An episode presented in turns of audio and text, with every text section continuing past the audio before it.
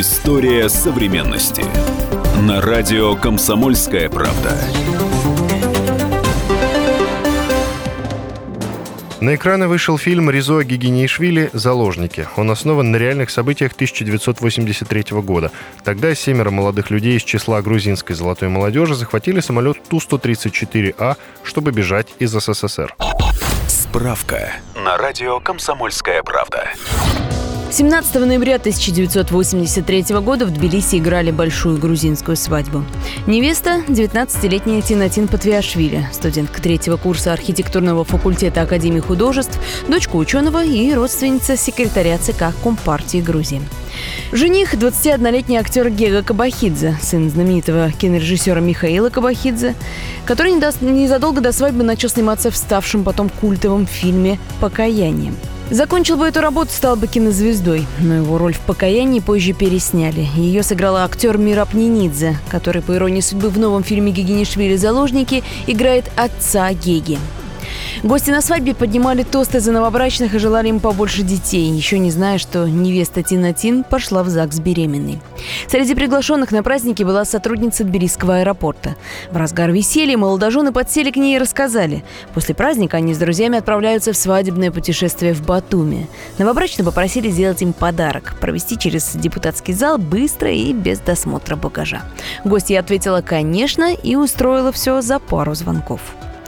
На следующий день, 18 ноября, жених с невестой и четверо их друзей сели в самолет до Батуми. У них в сумках были гранаты и пистолеты. На борту помимо них было 50 пассажиров и 7 членов экипажа. Незадолго до приземления в Батуми террористы потребовали лететь дальше, в Турцию, и открыли стрельбу в салоне. Только к вечеру пилотам удалось вернуть самолет в Тбилисский аэропорт. Утром, после многочасовых переговоров, спецназовцы начали штурм самолета. В результате неудавшегося угона погибли семь человек. Два члена экипажа и бортпроводница, двое пассажиров и двое террористов. Десять пассажиров и членов экипажа, а также двое террористов получили ранения. Остались инвалидами штурман Плотка и бортпроводница Химич. Эта история в Грузии стала уже легендой, причем легендой антисоветской. В 90-х годах мемориал погибшим летчикам в авиагородке в Тбилиси был осквернен, а террористка Тинатин Петвиашвили, единственная не расстрелянная по приговору суда, досрочно выпущена на свободу и, говорят, припевающе живет на Кипре. Режиссер Ризо Гигиниишвили рассказывал, что перед съемками прочел несколько томов уголовного дела и беседовал со многими людьми, имеющими отношение к этой трагедии. Получился ли фильм похожим на правду? Обозреватель «Комсомольской правды» Ульяна Скобида посмотрела его вместе с Михаилом Головатовым. В 1983 году он был капитаном группы А КГБ СССР и командовал штурмом самолета в Тбилисском аэропорту. Вот его первое впечатление – посмотрел фильм, принижается Советский Союз, и чем дальше будет уходить история, тем все будут показывать убоже и убоже руководящие органы, допустим, государства советского, партийные там системы и всего прочего.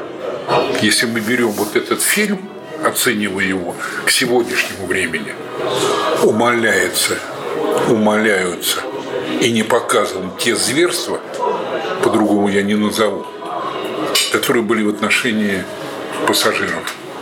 Экипировались и вооружались они по-взрослому.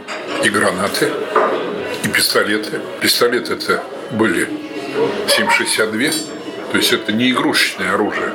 Большинство-то, если там террористы что-то там, мульжи какие-то применяют, но любой полученный сигнал о возможном захвате там террористами, он отрабатывается в полный рост. Никто даже и мысли не держит о том, что, а может быть, у них нет огнестрельного оружия. Если заявляют об этом или какие-то данные есть, то, да, то тогда все мероприятия строятся так, чтобы обезвредить преступников с учетом того, что могут пострадать заложники. И основной вопрос, который мне сразу бросился в глаза, большое количество армейских подразделений, которые показаны в этом фильме. Армейцы там, советская армия, задействовано не было. Кордон стоял это охранение. А здесь показывают, что солдаты с автомашин стреляет по борту. Но они слышали звон, но не знают, где он. Не было такого, что армейские подразделения расстреливают самолет с людьми. Это еще раз как бы наводит на мысль, что старается очернить все то, что было при Советском Союзе.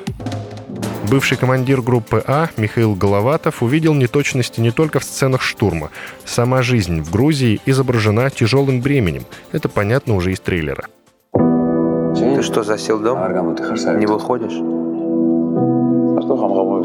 Только ночью выхожу, когда все спят. Не хочу их лица видеть. А уехать не пробовал? Не выездной. Ну ты пытался? Ты же все время говорил, что тебе не нравится здесь жить. Хочешь уехать.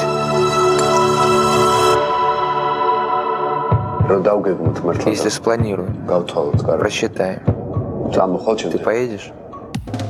Такие страдания кажутся Михаилу Головатову маловероятными.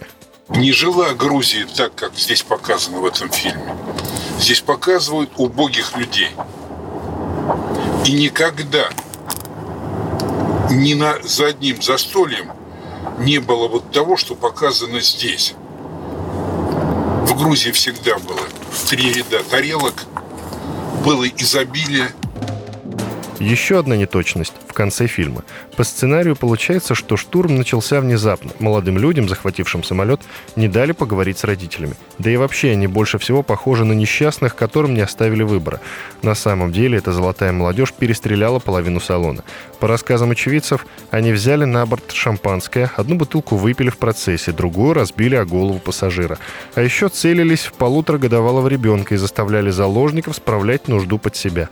Тем не менее, переговоры были, убеждает бывший сотрудник КГБ Михаил Головатов. Без них штурм был бы просто невозможен. То есть есть та оперативная обстановка, которая не позволяла. То есть большое количество заложников, то оснащение, которое было у террористов, оснащение вооружений и средства там взрывания и все прочего. Мы ни разу не ставили преступников перед выбором – если они не откажутся от своих действий, то они будут уничтожены. Такую практику применяют всегда израильтяне, а из моего опыта ни разу этого не было. Хотя мы, мы, то есть вот спецподразделение, ну, группа, это сегодняшняя Альфа, неоднократно отрабатывали эти моменты. Потому что все-таки надеялись на то, что преступники откажутся от своих намерений, пойдя на то, что сложат оружие и, возможно, их помилуют. Переговоры велись всегда, насколько бы там не были агрессивны. Впрочем, ребята все равно не смогли бы довести свой план до конца. Самолет Ту-134 в Турции приземлиться бы не смог. Почему? Объясняет Михаил Головатов.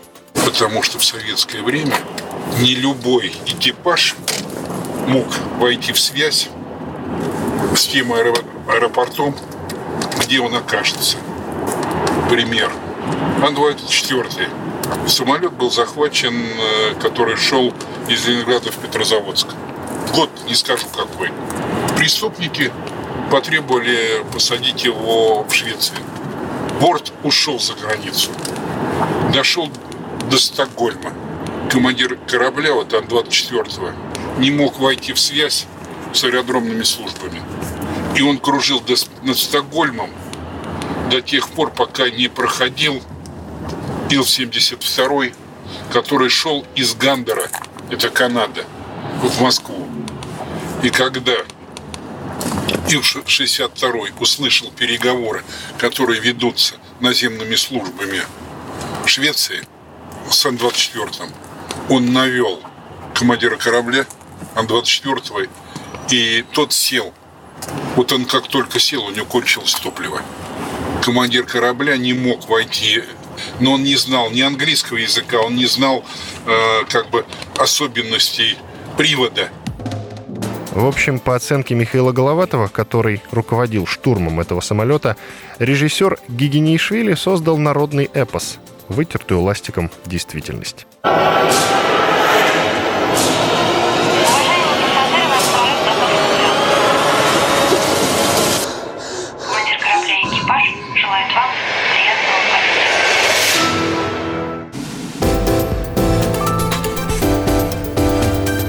История современности.